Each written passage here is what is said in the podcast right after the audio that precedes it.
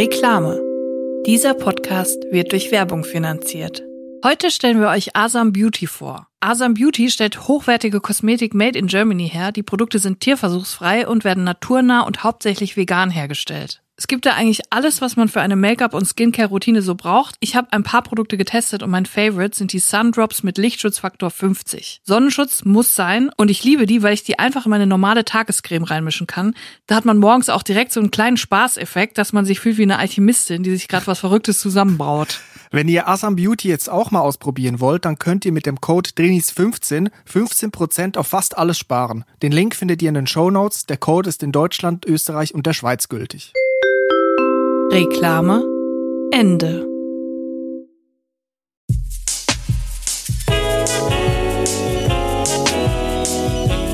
Drinnies, der Podcast aus der Komfortzone.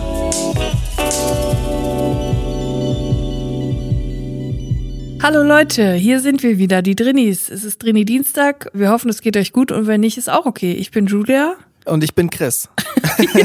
das ist wirklich so geil wie beim Tigerentenclub, wie wir uns so kurz vorstellen. Ich weiß nicht, ob es peinlich ist oder ob es einfach schon normal ist, dass wir das machen. Für mich fühlt es sich komplett normal an. Aber vielleicht muss ich da mich selber noch mal reflektieren, ob das so okay ist. Das Ding ist, wir wissen ja gar nicht, was normal ist in dem Gebiet, weil es ist ja eigentlich gar nicht, wir kommen ja gar nicht aus dieser Radioecke. Deswegen mhm. machen wir das, glaube ich, so, wie wir uns vorstellen, dass coole Leute das machen. Aber ich glaube, niemand, der cool ist, macht das. Mein Deutschlehrer hat sich immer sehr selber dafür gefeiert, dass er gesagt hat, es gibt gar kein Normal.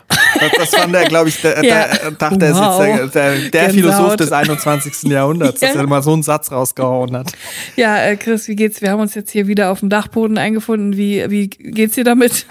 Mir geht's gut. Die Luft ist wieder trocken, aber das soll euch nicht stören. Ja, das stimmt. Und auch mich nicht. Und ich finde aber, wir sollten vielleicht mal ein neues Image aufbauen. Habe ich mir so überlegt. Wir sind auch schon mal genannt worden, der Podcast vom Dachboden. Und das ist ja alles charmant und so, aber jetzt, glaube ich, eine neue Zeitrechnung für mich hat angefangen. Wir sollten mal so ein Image aufbauen, wie so ein alternder Rockstar, der denkt, er muss jetzt noch irgendwas von Jugendlichkeit ausstrahlen und einfach in in einem Hotel lebt, sich nicht um das Essen kümmern müssen, sich nicht um das Zimmer kümmern müssen, um das Putzen des, und auch nicht um das Waschen kümmern. Weißt du, dass wir eigentlich jetzt in, in ein Hotelzimmer ziehen und vor dort aus unseren Podcast aufnehmen? Also wie Udo Lindenberg, der inszeniert ja quasi um sich herum damit schon automatisch so einen Kult. Ja. Obwohl er gar nicht mehr, also ja, die Musik, da kann man jetzt drüber streiten, nee, werde ich jetzt auch nicht sagen. Nicht, ich will aber, nicht über ähm, Udo Lindenberg genau, sprechen. Aber allein die Tatsache, dass ein, ein Rockstar in einem ähm, Hotel lebt, macht ihn ja dann noch mal mehr zum Rockstar. Ist ja aber auch überhaupt auch nichts Besonderes, was der Typ da macht in Hamburg, was der veranstaltet. du wolltest nicht über ihn reden. Ach, Abbruch, Scheiß, Abbruch, Abbruch. Aber was ich dazu sagen will, wenn wir jetzt in ein Hotel ziehen, also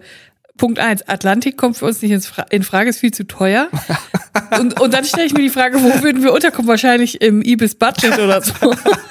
oder im A&O-Hostel. B&B. Ab wann ist es denn cool zu sagen, ich wohne im Hotel, ich lebe im Hotel? Ist das bei A&O-Hostel im 16er Schlafzimmer schon cool? Also ich muss sagen, Hostel geht nicht. Da, für mich ist es einfach zu krass, mit vielen anderen Leuten in einem Raum zu schlafen. Das geht nicht. Ja. Aber so Ibis Budget, Ibis Budget, Motel One oder so, das geht. Kann man das auch sagen? Ich wohne im Ibis Budget, ich bin Rockstar. Ja, ich glaube, das ist vielleicht schon eher sogar der Zeitgeist heute, dass man das so sagt. Das vielleicht, das ist sympathisch. Also das ist schon cool. Ich frage mich, wie teuer ist die Miete, wenn man da wohnt, Ibis Budget im Monat? Da kann man bestimmt einen Deal machen, oder? Also weißt du, allein schon, dass wir jetzt einen Namen, das ist übrigens keine Werbung, Nein. ne? Es wirkt immer so, als würden wir Werbung machen. Ich habe ein Novotel, Maritim, Best Western. Ja, aber Novotel und Maritim ist ja schon eine Stufe höher, oder? Ist das nicht so ein bisschen? Ich weiß nicht, Maritim ist bei mir komplett jetzt abgespeichert ja. unter Bruchbute, seit die AfD ja, ja. da ihren äh, Parteitag hatte. Sagen wir mal, Novotel, das ist schon eine andere Klasse, oder? Novotel ist natürlich eher ein Vier-Sterne-Hotel, oder? Ja, das ist die Frage. Vier Sterne ist vielleicht spießig sogar. Cool wäre, wenn man bei drei bleibt oder dann direkt fünf oder noch mehr, wenn es Oder geht. sogar zwei Sterne. Ja, oder zwei. Das wäre auch geil. Weißt du, vier Sterne ist vielleicht sowas, wo, da sehe ich so ein Bild von mir, Leute, so Sparfüchse, die dann denken, das ist jetzt das ganz Große. Weißt du, so ein bisschen ich weiß nicht, ich habe da Baden-Württemberg-Vibes. Ja, komplett, ich weiß, was du meinst. Aber ja, ich glaube, wenn man sich fünf nicht leisten kann, sollte man direkt bei zwei oder drei einfach bleiben. Ich glaube, wenn man jetzt wirklich konkret auf zwei Sterne setzt, das wäre cool. Ich werde mal eine Anfrage schicken an Ibis Budget, ob wir da mal äh, längerfristig wohnen können. Jetzt haben die doch auch bestimmte viele Zimmer frei. Die sind doch froh, wenn Leute da dauerhaft wohnen, oder? Ja, gute Frage. Es gibt ja diese Hotels, die so Arbeitsplätze jetzt vermieten in den, in den Zimmern. Zimmern ja, man darf nur nicht drin schlafen. Aber es ist nicht so günstig. Ne? Nein, das habe ich auch gedacht. Boah, das ist ja eine coole Idee. Da kommt man mal raus, man kann sich da in Ruhe mit gutem Internet hinsetzen und dann kostet das irgendwie 80 Euro am Tag. Denkst du, ja, okay, wie viel Geld muss ich denn verdienen, dass sich das lohnt? Aber gibt's da denn auch ein Frühstücksbuffet bei den 80 Euro, wenn man jetzt da einfach einen Tag lang arbeitet? Ich glaube nicht. Nicht, ne? Nee. Ich finde auch Frühstücksbuffet im Hotel ist für mich eine ultra stressige Situation. Eigentlich soll das Buffet ja so sein, man geht hin, man kann sich bedienen, man kann sich frei bewegen. Ja. Eigentlich die komplette, es sollte eigentlich das komplette Gegenteil von Stress sein, weil man sich einfach bedienen kann. Man muss nicht irgendwie mit Menschen sprechen und sagen, können Sie mir bitte dieses Brötchen da hinten reichen. Man kann sich einfach nehmen. Ja. Aber für mich ist es komplett Stress. Ich fühle mich die ganze Zeit wie in der Supermarktkasse. Vielleicht, wenn ich mich auch wirklich tief in mich reingucke und mich reflektiere, ist es vielleicht auch so eine Urangst von, ich kriege zu wenig Essen. Aber das ist ein, vielleicht ein leicht anderes Thema. ich finde auch, also ich habe auch bei Buffet fühle ich mich permanent beobachtet. Mhm. Also ich, ich fühle mich auch nicht beobachtet, sondern ich werde permanent beobachtet, weil ja. äh, dicke Menschen am Buffet werden oh, generell ja. beäugt. In Deutschland ja. noch mal krasser. Und nicht nur am Buffet, sondern überall, wenn man was trinkt überall oder isst. Trinkt oder isst. Deswegen neige ich dann automatisch dazu, mir viel weniger auf den Teller zu machen, wie ich eigentlich gern essen würde. Oder auch mal so Obstscheiben oder so. Mhm. Am besten noch Ananas, wo ich dagegen allergisch bin. Und mir das dann so drauf mache, so eine ganz kleine Menge Essen. Das Problem ist, du machst dich sehr wenig drauf, musst aber dafür öfters zum Buffet, was ja, ja auch wieder negativ ist. Wieder ist. Das wird, ist ja auch wieder negativ konnotiert. Und deswegen, wenn ich mit anderen Leuten in einem Hotel war, habe ich immer gefragt, kannst du mir das und das mitbringen, wenn sie aufgestanden sind, dass dann quasi die schlanken ja. Leute mir was zu essen mitbringen. Das ist eigentlich so traurig, aber es ist so. Ja, das ist. Deswegen bin ich auch keine Buffet-Person. Ich mag das einfach nicht, wenn Leute denken, weißt du, dann mache ich mir so eine Kelle Nudeln drauf und dann wird direkt gesagt, oh, die Dicke, die frisst da schon wieder vom es wird, nicht, es wird nicht gesagt, manchmal schon, habe ich auch schon gehört. Gedacht. Na klar, aber es wird gedacht. Es das wird gedacht so. und deswegen, ich bin auch keine Buffet. Ich kann das komplett verstehen. Andere Frage an dich. Was ja. findest du schlimmer im Hotelzimmer? Barfuß auf dem Teppich gehen oder die vollgefettete Fernbedienung bedienen? Was ist schlimmer? Boah, natürlich äh, auf dem Teppich. Das ist das Schlimmste, was passieren kann. Sehr unberechenbar, ne, Nein, was das, da drin ist. Ich finde, das ist das ekelhafteste, was es gibt. Teppichboden im Hotel. Bei der Fernbedienung hilft natürlich, wenn man einfach so ein kleines Desinfektionsspray dabei hat. Das kann man ja machen. Oder direkt so Einweghandschuhe anziehen, wenn man sich im Hotelzimmer Ja, bewegt. das geht. Aber halt vom Boden, da kannst du halt nicht entfliehen. Der ist halt da oder nicht. Und deswegen auf jeden Fall Teppichboden. Ja, ich bin auch immer voller Angst, wenn sie an der Hoteltür klopft. Weil ich denke immer, wer ist das wohl? Aber es ist eigentlich immer der Zimmerservice. Und weil ich das Schild vergessen wer ist das habe. Wohl? Ja. Der Steuerfahnder. Das Problem ist, am liebsten würde ich mich auf den Boden werfen, so wie wenn zu Hause die Post klingelt, auf den Boden werfen und totstellen. Aber dann denke ich mir so, das ist ja der Teppich, ne? Da will ich mir ja jetzt nicht hinwerfen. Ja. In und den Moder. es kann ja auch gar nicht die Post sein. Das muss man ja auch bedenken. Genau. Und es ist immer der Zimmerservice und eigentlich immer nur, weil ich das Schild vergessen habe. Die klingeln ja nicht, wenn draußen ja. das Schild ist nicht stören, ne? Ja, also eigentlich im Prinzip sind wir nicht dafür geeignet, im Hotel zu leben. Es gibt noch was anderes, was ich auch sagen will. Als Drini im Hotel auch ein Problem, wenn die Karte nicht mehr funktioniert fürs Türschloss. Oh Gott. Und dann ist es ja manchmal einfach so, dass die nicht mehr funktioniert. Ich weiß nicht, weil die die Codes neu aufsetzen. Ich habe keine Ahnung. Ich denke aber immer direkt, ich bin dran schuld. Ja. Ich bin schuld, dass diese Karte für dieses Schloss bei meiner Tür nicht geht. Ich muss jetzt diesen Gang an die Rezeption machen und die Karte vorweisen ja. und sagen, tut mir leid, ich habe es, glaube ich, total kaputt gemacht. Ich habe das ganze Hotelsystem ja. außer Kraft gesetzt, die Karte geht nicht und mehr. Und das passiert so einem auch zumindest. nur, wenn man in einem teureren Hotel mal ist. Wenn man einmal irgendwo ist, dann passiert sowas. Und dann muss man mit seinem H&M-Pullover zu dieser rausgeputzten Rezeption gehen und diesem Concierge ja. mit seinem Hütsche muss man dann irgendwie sagen, ich habe diese Karte kaputt gemacht. Und das ist einfach immer unangenehm. Mhm. Obwohl es eigentlich gar nicht Schlimmes ist, aber es ist so dieses Unkontrollierbare. Wie wird die äh, Person reagieren? Wobei zum Beispiel beim Einchecken ist es überhaupt kein Problem. Da, für mich zumindest. Da komme ich hin und sage, mein Name, ich will einchecken. Und dann sind die Abläufe sofort klar und die wollen das auch schnell hinter sich bringen. Das finde ich eigentlich einer der benutzerfreundlichsten Service-Dienstleistungen, die es gibt. Diese Situation das an der Rezeption. Das ist interessant, dass du sagst, weil ich finde, das Einchecken ist das Unangenehmste überhaupt. Davor habe ich jedes Mal Angst, weil, kann ich auch direkt sagen, warum. Mhm. Bei Hotels muss man immer seine Kreditkarte oh, geben. Ja. Ja. Und ich habe einfach meinen ja. PIN vergessen. Ich mache das immer mit Unterschrift. Immer schon. Boah, stimmt, das habe ich so verdrängt. Da, da habe ich schon gar nicht mehr, da habe ich ja, auch schon schlimme Erlebnisse hab, gehabt, ey.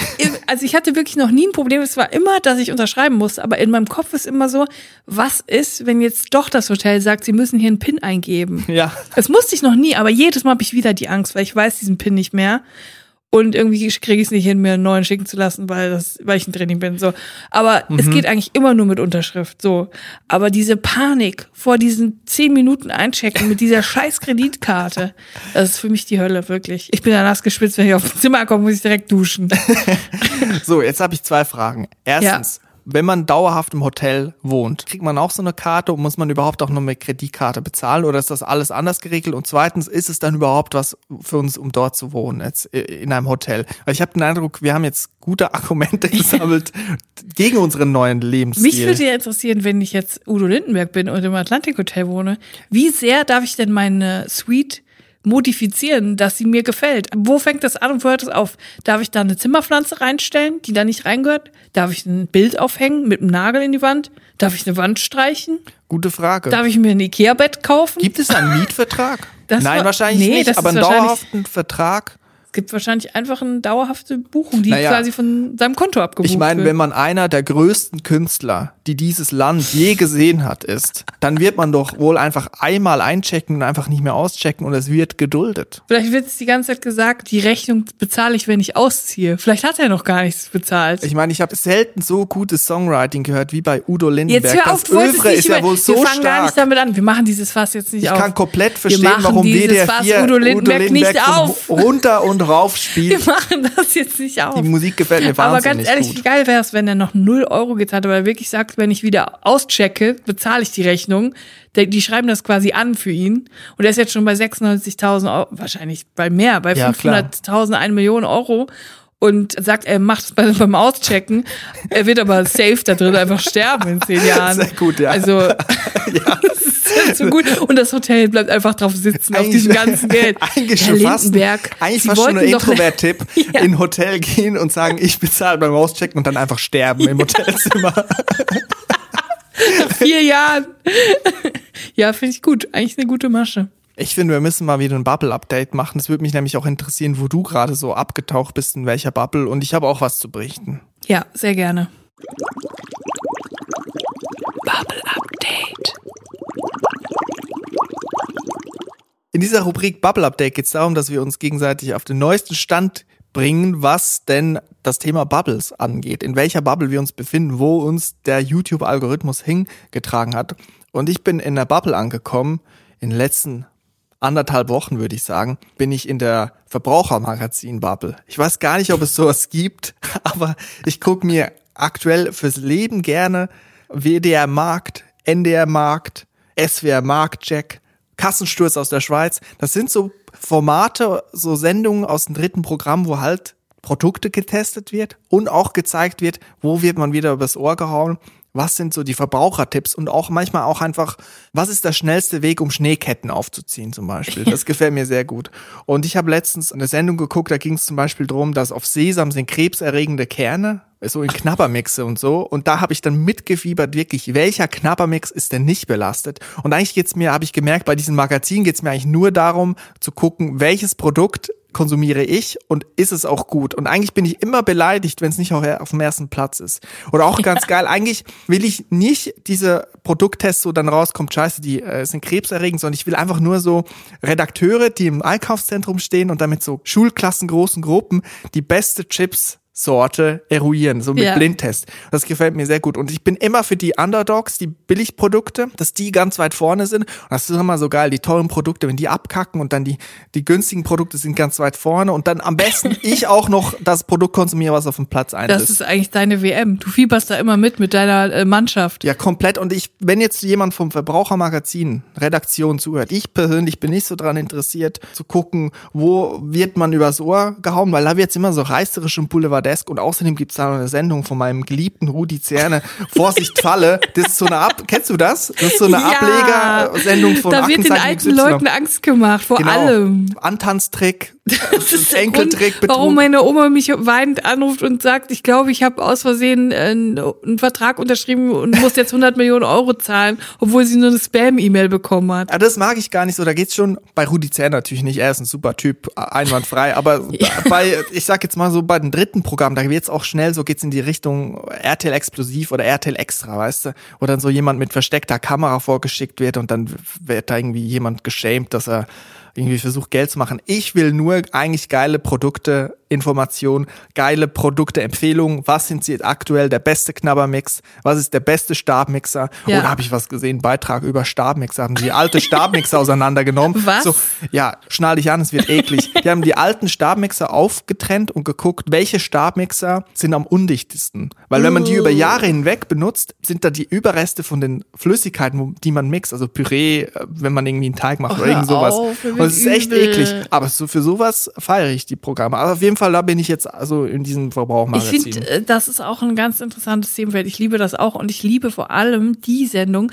wo aufgedeckt wird, welches Markenprodukt steckt hinter einem Discount-Produkt, ja. die einfach nur anders verpackt sind. Ja. Und das schreibe ich mir dann auf und dann kaufe ich das und dann denke ich so, yes, jetzt habe ich mal wieder, ich bin den, ich bin den nicht ins Netz gegangen. Du, du hast den Kapitalismus ja. ausgetrickst. Du hast ich habe den ausgehebelt. System, du hast das System auf den Kopf gestellt. Vielleicht sollten wir mal für unsere ZuhörerInnen fürs nächste Mal eine Liste zusammenstellen mit den Produkten, die eigentlich Markenprodukte sind, oh, aber günstig im Discounter. Das ist aufwendig, aber das ist ein Fanservice. Vielleicht können wir Nelson Müller mal ins Boot holen. Ja, der macht doch so der eine Sendung, Der macht auch immer so geile Sendungen. Ja, das ist Hammer. Da, da wird das aufgedeckt. Und ich liebe das, wenn man das sieht. Yes! die 79 Euro Schokomäuse sind eigentlich nur umgeschmolzene Kinder-Schokobons. Mhm. Also das ist jetzt nicht mhm. der Fall, aber da, zum Beispiel, und ich liebe das einfach über alles, ja. das zu sehen. Das ist auch so ein Opa-Ding, ne, dass man sagt, so die Nutella von Aldi, das Eigenprodukt, die Eigenmarke, ist die Nutella, die hergestellt wird im Nut echten Nutella-Werk, aber nachts, so zwischen 12 genau. Uhr und 3 Uhr. Da machen sie die Maschinen so ein bisschen mit weniger Öl, die laufen dann, ja. aber es ist im Prinzip genau dasselbe drin. Ja, und das Geile ist, dass sie dann auch wirklich bei den Fabriken, bei dem Hersteller nachfragen und sagen, wie kann das denn sein, dass diese Schokobrezen von Aldi aus der exakt gleichen Adresse kommen, wie die Schokobrezen von äh, Rewe mhm. und dann sagen sagen sie, ja, ähm, das stimmt, wir machen beide Produkte, allerdings leicht veränderte Rezeptur. und da siehst du dann irgendwie so sieben Prozent Salz und bei dem anderen so 6,9% Salz. Also so ein ganz leicht verändertes Rezept, damit sie das begründen können, dass es nochmal für eine andere Zielgruppe. Und ich denke das gefällt so, mir richtig das gut. Ist so geil. Ja. In der Schweiz gibt es auch einen ganz bekannten Moderator davon, Uli Schmetzer. Will ich auch noch für unsere Schweizer Community, das gucke ich auch ganz gerne, vor allem wenn ich äh, Heimweh habe, wenn ich da M-Budget-Produkte zum Beispiel ganz vorne sehe, da geht mir das Herz auf. Aber das ist. Äh, ich habe auch manchmal Heimweh nach der Schweiz. Ich kann so sagen, es ist eine zweite Heimat für mich geworden und ich muss sagen, wenn ich Heimweh habe, dann gucke ich Samstag Jas. Shoutout an äh, Manuel Weingartner, der diese Woche einen sehr guten Wikipedia-Auszug geteilt hat, dass die, also Samstag Erstmal musst du erklären, was Samstag ist. In Deutschland kennt das niemand. Das ist eigentlich Kartenspielen, sowas wie Skat, was alte Typen in der Kneipe spielen, am runden Tisch. Ich kann selber nicht, habe das nie gelernt, auch kein Interesse dran, aber die Sendung, die ist grandios. Und das ist nämlich immer ein Telefonjasser in, ich glaube, es wird nicht, wahrscheinlich nicht gegendert, so wie ich die Sendung kenne. Da Nein. ist ein Telefonjasser zu Hause eben nicht zu Hause, aber es, soll, es sollte suggeriert werden, die am Telefon mit live mitspielt mit den Leuten in der Kneipe. Ich weiß gar nicht, ich glaube, es ist eine prominente Person, die da die Karten hält und dann quasi ja. als, als verlängerter Arm im Fernsehen, im Studio, am ja. Set quasi die Karten legt. Aber die Person, die Telefonjasserin, ist gar nicht zu Hause, sondern auch im Studio, einfach im Nebenraum. Danke, Manuel. Das hat mich komplett aus den Socken gehauen, muss ich jetzt. Da habe ich wirklich den Glauben an das Fernsehen endgültig verloren, muss ich ganz ehrlich sagen. Das ist wirklich äh, brutal und ich merke auch, je länger ich in dieser Branche arbeite, desto weniger gefällt mir das Fernsehen, weil ich sehe, dass einfach irgendwie alles so gestaged ist. Aber das ist das ist ein anderes da, Thema. Da müssen wir mal eine Spezialfolge machen, die äh, große Fake Stage Aufdeckungsfolge. Julia, in welcher Bubble bist du eigentlich? Ich bin gerade abgedriftet in die äh, Bubble der britischen Großfamilien. also groß, nicht Königsfamilien. Nein, aber man kann es so sagen. Für mich, also ich habe quasi meine eigentlichen wahren Royals gefunden. Aha. Und zwar liebe ich liebe sowieso Dokumentation über sehr große Familien. Ich weiß nicht, was mich daran fasziniert. Also wie meinst du große Familien? Sehr viele Kinder. Achso, sehr, sehr ja. viele mhm. Kinder, nicht die Körpergröße. Aber es fasziniert mich sehr, schon immer eigentlich. Ich finde bei Wollnis ist halt so ein bisschen scheiße, weil das ist total viel gestaged und so und das mhm. ist halt schlecht gespielt einfach. Aber es gibt auch Dokus, die halt wirklich tatsächlich die Leute nur begleiten und das finde ich cool. Und da ich am, am deutschen Markt nichts mehr gefunden habe, was ich noch nicht kenne, habe ich mich hab ausgeweitet auf den britischen äh, Fernsehmarkt mhm. und auf Channel 4 und Channel 5 läuft ein Format von einer, der größten britischen ähm, Familie. Aber hast du aktiv danach gesucht? Wer will das wissen? es würde mich jetzt einfach so interessieren, privat, ob du jetzt da Na, weißt, wie das ist. Man, man gibt mal was ein und dann kommt man da rein in das Video und dann werden unten andere Videos vorgeschlagen und so ergibt sich eins, eins kommt zum anderen. Big Ass Families. ähm, auf jeden Fall, diese Familie, Familie Redford, hat 18 Kinder. So, und die größte und so, Familie. Sorry, nochmal, ich muss fragen, das ist nicht fiktiv, das, die gibt es echt. echt. Das die ist Familie eine... gibt es wirklich, sie wurde einfach nur in ihrem Alter quasi begleitet. Ich weiß nicht, wie viel da inzwischen auch von der Redaktion noch mit reingetragen wird, aber damals wurde sie wirklich nur begleitet, ist auch nicht so wahnsinnig mhm. viel passiert, sondern man hat einfach gezeigt, wie ist der Alltag mit 18 Kindern. So, 18 Kindern. Ja. Von so eine Frau eine ein Frau, Mann. ein Mann, 18 Kinder, die Frau unter 40. Es ist nicht Patchwork. Nein, alle Kinder von, von dieser Frau und diesem Aha. Mann. Ich glaube, die hat mit 14 ihr erstes Kind bekommen. Aha und war eigentlich seitdem permanent schwanger und ist jetzt irgendwie dann 38 gewesen. Aber dazu komme ich später. Und zwar, ich habe dieses Video gesehen und ich dachte so, boah, das ist so heftig, 18 Kinder. Und dann erstmal war ich schockiert, wie sauber und ordentlich dieses Haus ist. Also ordentlicher als meine Wohnung. Und das mit 18 Kindern.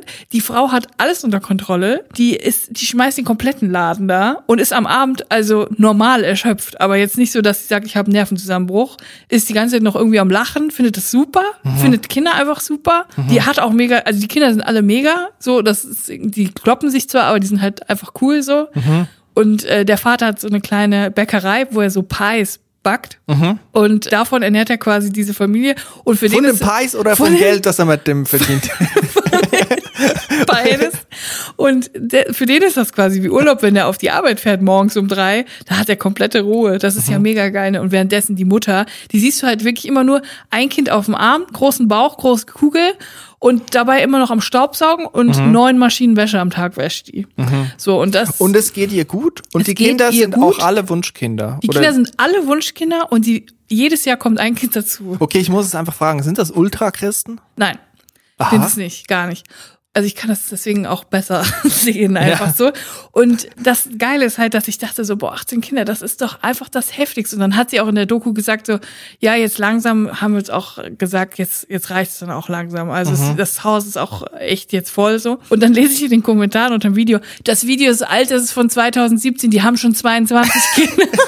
und dann habe ich einfach gemerkt, dass ich gar nicht up to date bin und die haben einfach jetzt 22 Kinder. Und die haben so ein Format, das heißt 22 Kids and Counting, also immer noch die sind immer noch nicht abgeschlossen mit der Familienplanung. Ich glaube, die Mutter ist jetzt auch schon 42 oder so. Und es kommt aber immer noch eins nach so. Mhm. Und das, die haben wirklich schon so ein Ritual. Die Kinder sind schon so daran gewöhnt, dass es jedes Jahr ein neues Kind gibt. Mhm. Die Mutter hat auch, die, die hat dann entbunden und dann haben die Hebammen zu ihr gesagt, bis nächstes Jahr. Und dann ist sie nach Hause gekommen mit dem Neugeburt, auch direkt nach der Geburt nach Hause. Das ist ja für die irgendwie, keine Ahnung, das ist das Normalste der Welt, mal so ein Kind zu gebären. Und dann äh, kommt sie nach Hause mit dem neuen Kind und dann darf jedes Kind, äh, die sitzen alle in einer Reihe auf dem Sofa und dann darf jedes Kind das Kind mal kurz halten. Das ist so die Tradition. Das passiert jedes Jahr. Wie wenn sie diesen neuen, ja, wirklich, einen neuen Staubsauger jetzt darf jeder mal ausprobieren. Und das ist wirklich, ich finde es so faszinierend. Und wie die dann erzählt, dass sie am Tag irgendwie acht Liter Milch verbrauchen und äh, zehn Packungen ähm, Cornflakes. jeden Morgen alleine. Und wie machen die das mit dem Einkaufen? Das Haben die fand da, ich auch kommt da die, direkt die Rewe-Lastwagen, LKWs ja, zu ihnen direkt? Würden dann oder? LKW oder so fahren. Aber die haben gesagt, es ergibt gar keinen Sinn, Großeinkauf zu machen, einmal die Woche oder so, weil so ein großes Auto haben wir nicht. Mhm. Deswegen wir kaufen einfach gar nicht mehr ein. Die, die gehen jeden Tag einkaufen.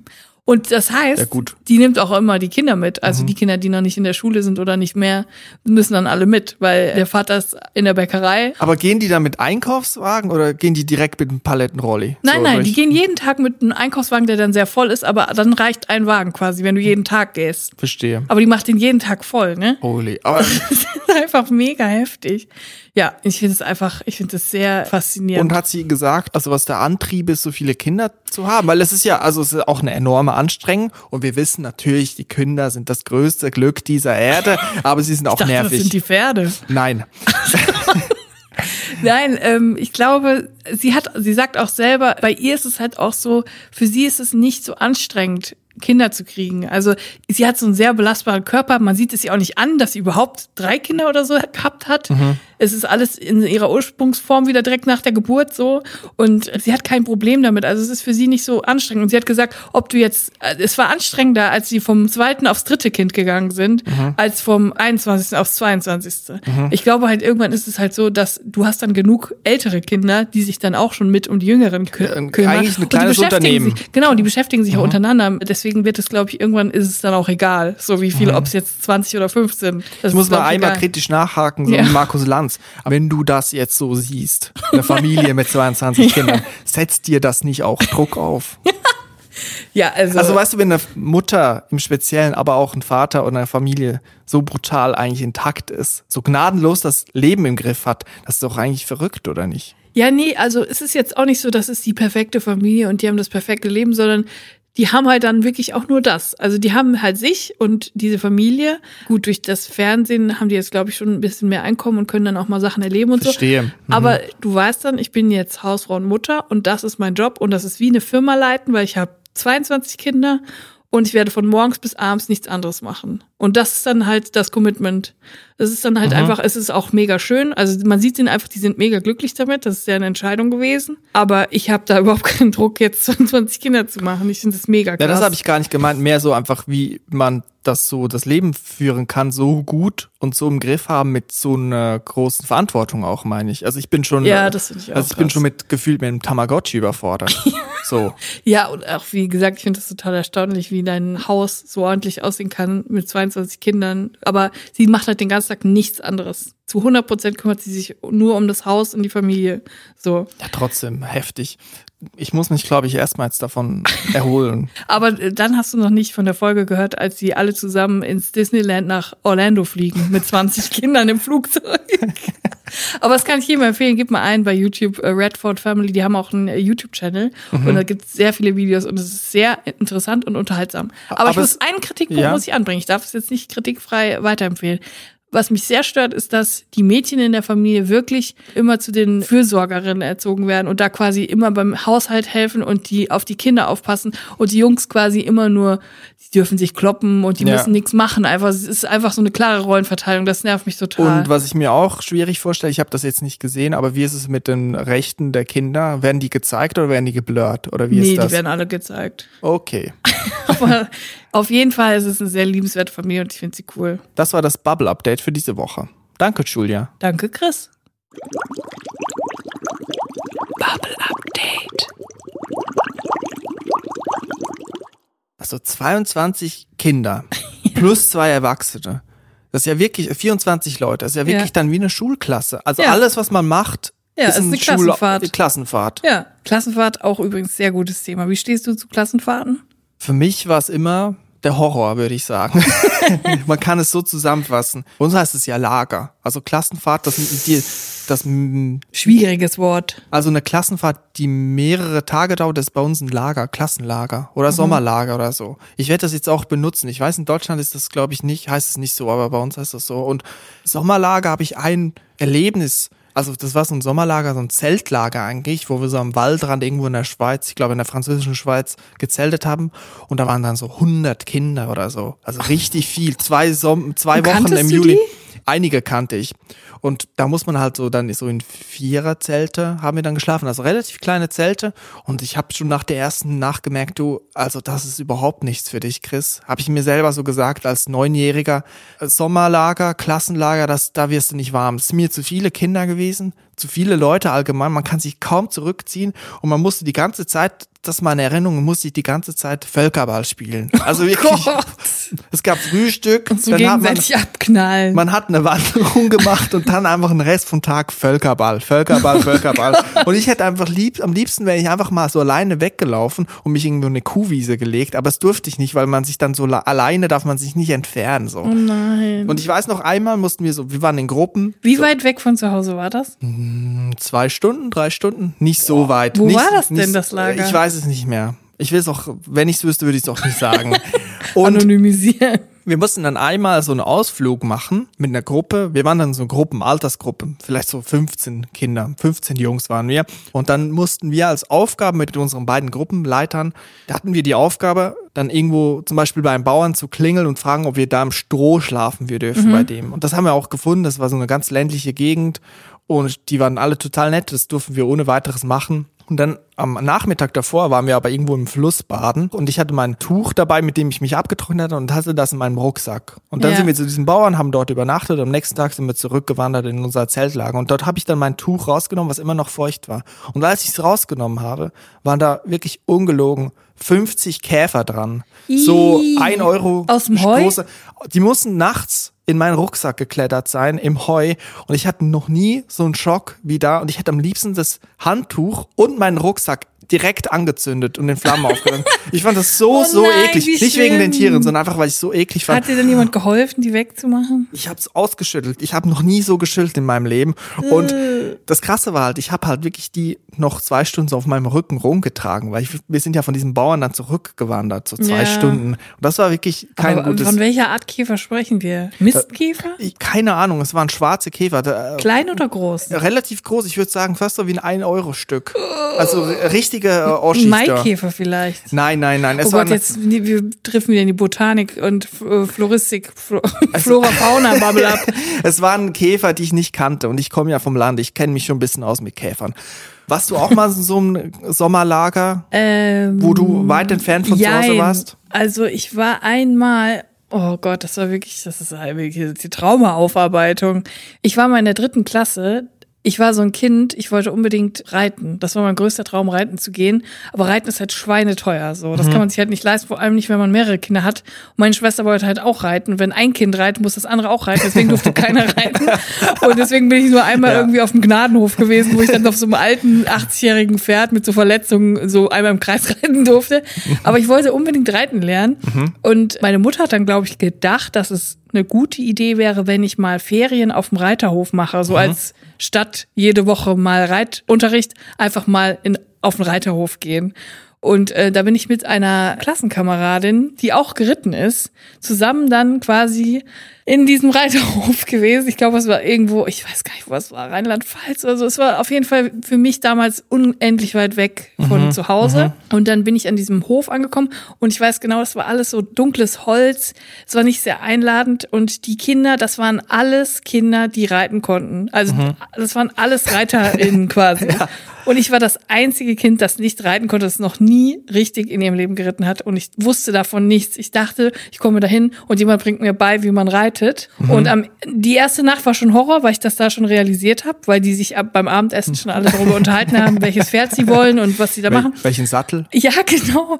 Und am nächsten Tag fing es halt damit an, wir sollten unser Pferd satteln, selber, striegeln, sauber machen. Ich hatte keine Ahnung, was es war. Wie macht man das? Ich stand vor diesem Pferd und das, ich weiß noch genau, dass das Pferd Fritz hieß. Mein mein Pferd hieß Fritz und ich wusste nicht, wo oben und unten ist bei diesem Pferd. Wo striegel ich das? Wie mache ich das?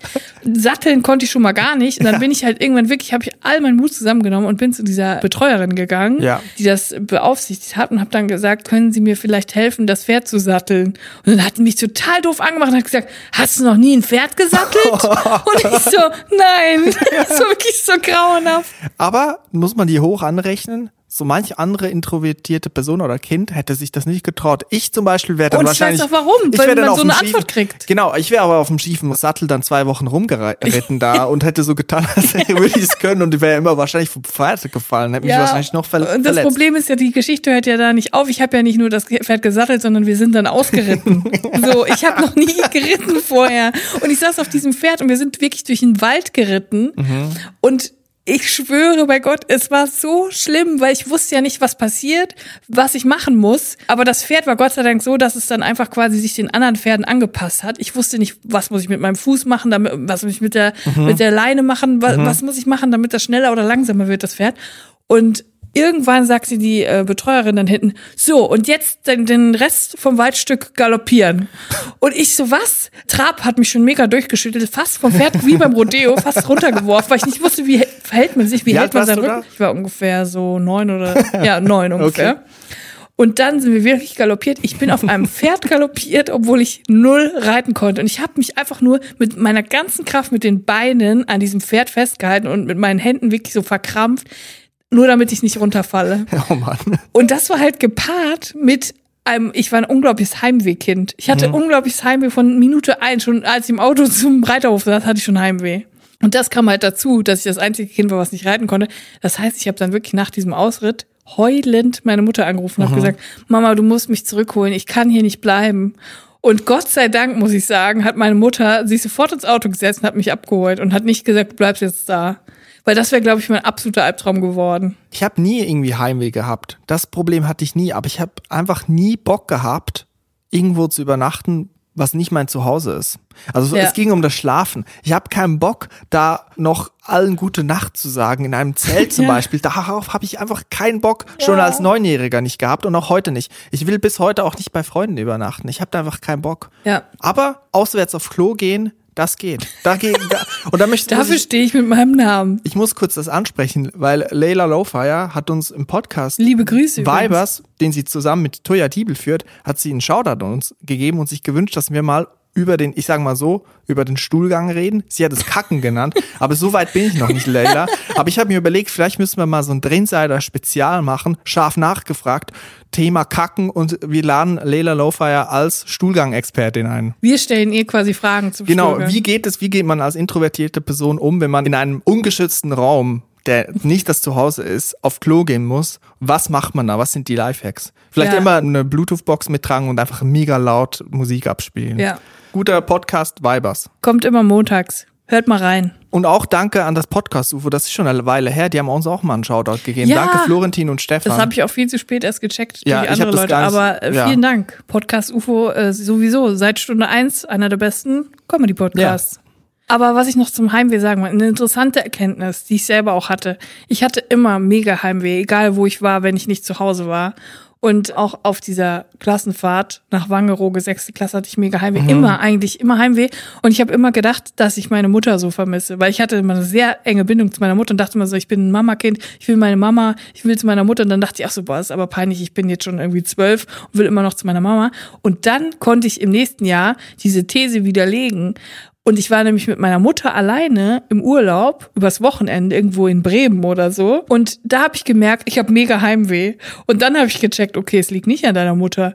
Es liegt einfach an der Umgebung. Man will einfach sein eigenes Zimmer also in seinem, in seinem eigentlichen Zimmer sein. Man will seine gewohnte Umgebung, die Leute, die man kennt um sich und in seinem eigenen Bett schlafen und auf sein eigenes Klo gehen. Mhm. Das ist so das mhm. Ding. Es geht gar nicht so um eine Person. Es geht eigentlich immer um das Unbekannte. Und das hat sich ja so bis heute auch beim Drinni-Sein einfach beibehalten. Das finde ich interessant.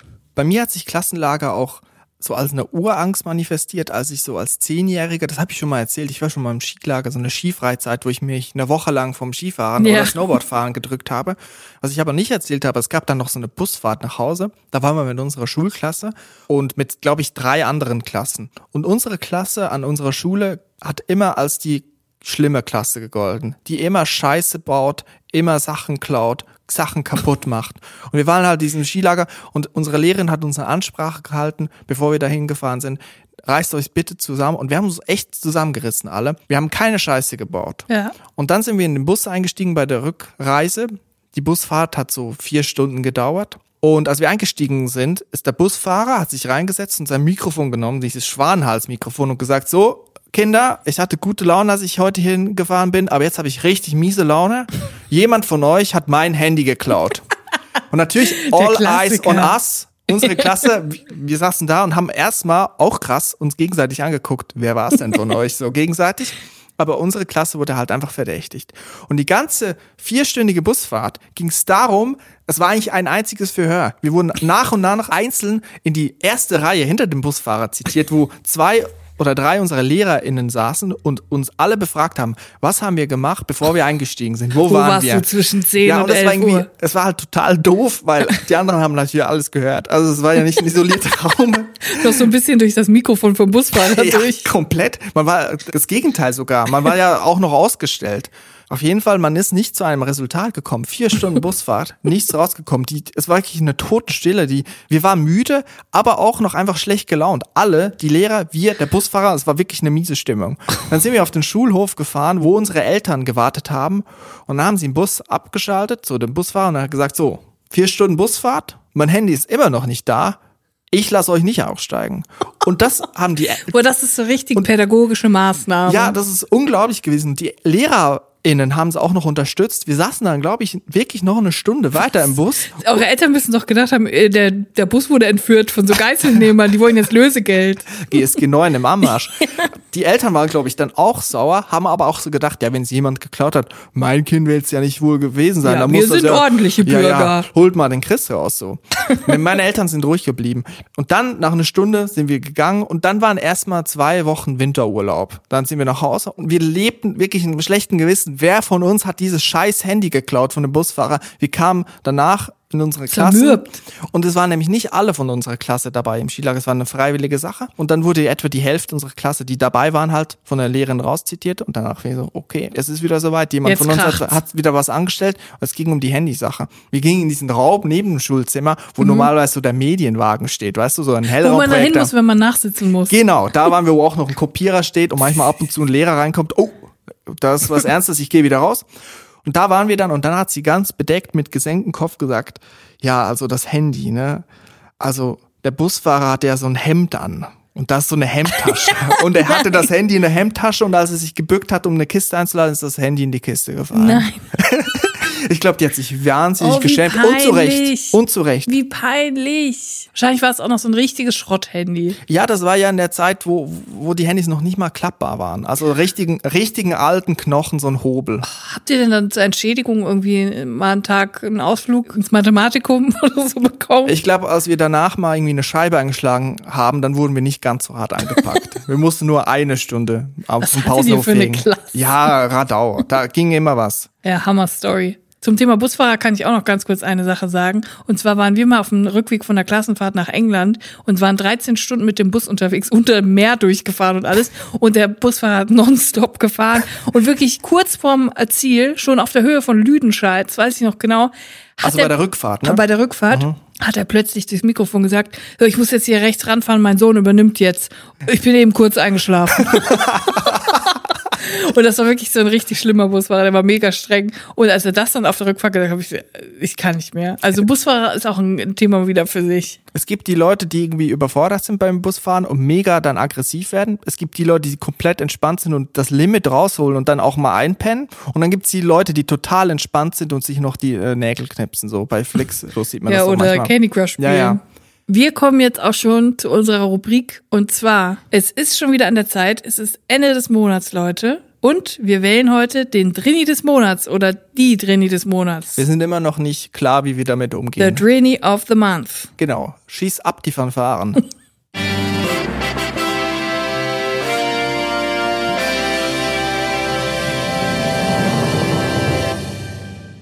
Seit Wochen, ja sogar seit Monaten, seit es diesen Podcast gibt, erreichen uns täglich E-Mails von euch wir haben euch ja mal gesagt, schickt uns bitte eure introvertiertesten Geschichten, das introvertierteste, was ihr je gemacht habt, was ihr erlebt habt, was euch zum Drini des Monats machen könnte.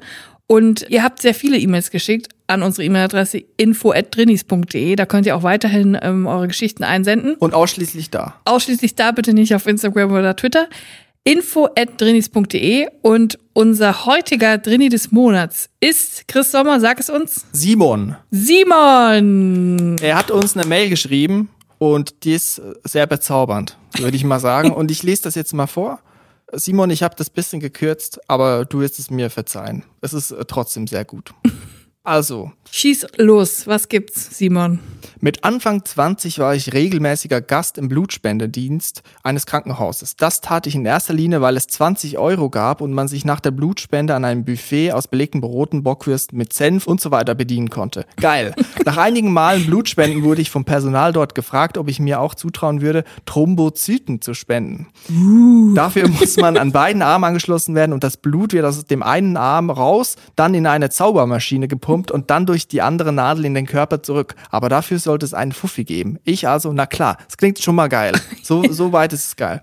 Nach einigen erfolgreichen Spenden hatte ich wieder einen Termin, irgendwann in der Mittagszeit. Ich hatte morgens noch anderthalb Liter Wasser getrunken, weil mir das eine Schwester beim letzten Mal empfohlen hat. Meine Straßenbahn verspätete sich leider, sodass ich fünf Minuten zu spät dann kam. Die Frau am Empfang war verärgert, weil die Zeiträume eng getaktet seien. Sie befahl mir, schnell den Infobogen auszufüllen, damit es im Anschluss gleich losgehen könne. Als ich den Bogen wieder abgab und in Richtung Toiletten schielte, um mich der anderthalb Liter zu entledigen, wurde ich gleich von einer burschikosen Schwester aufgefordert, gefordert, direkt mitzukommen, um mich zur Spende anschließen zu lassen. Ich, höflich, unsicher, extrem konfliktscheu, dackelte ihr hinterher. Als sie mir die erste Nadel in den Arm legte, merkte ich panisch, dass das alleine eine katastrophal schlechte Idee war. Mit der zweiten Nadel im anderen Arm war ich an diese Lie gefesselt. Ich lag dort und spürte mit jedem Herzschlag meine Blase. Das Gerät berechnete die Dauer, wie lange ich dort würde liegen müssen. Ich rechnete mit 50 Minuten oder so, blasentechnisch schmerzhaft, aber irgendwie zu bewältigen. Die Anzeige rechnete also und zeigte mir dann das Ergebnis. 90 Minuten, bis ich endlich pinkeln gehen dürfte. Das ist Der ein ganzer Horror. Film. Ein ganzer Film. Ein Fußballspiel.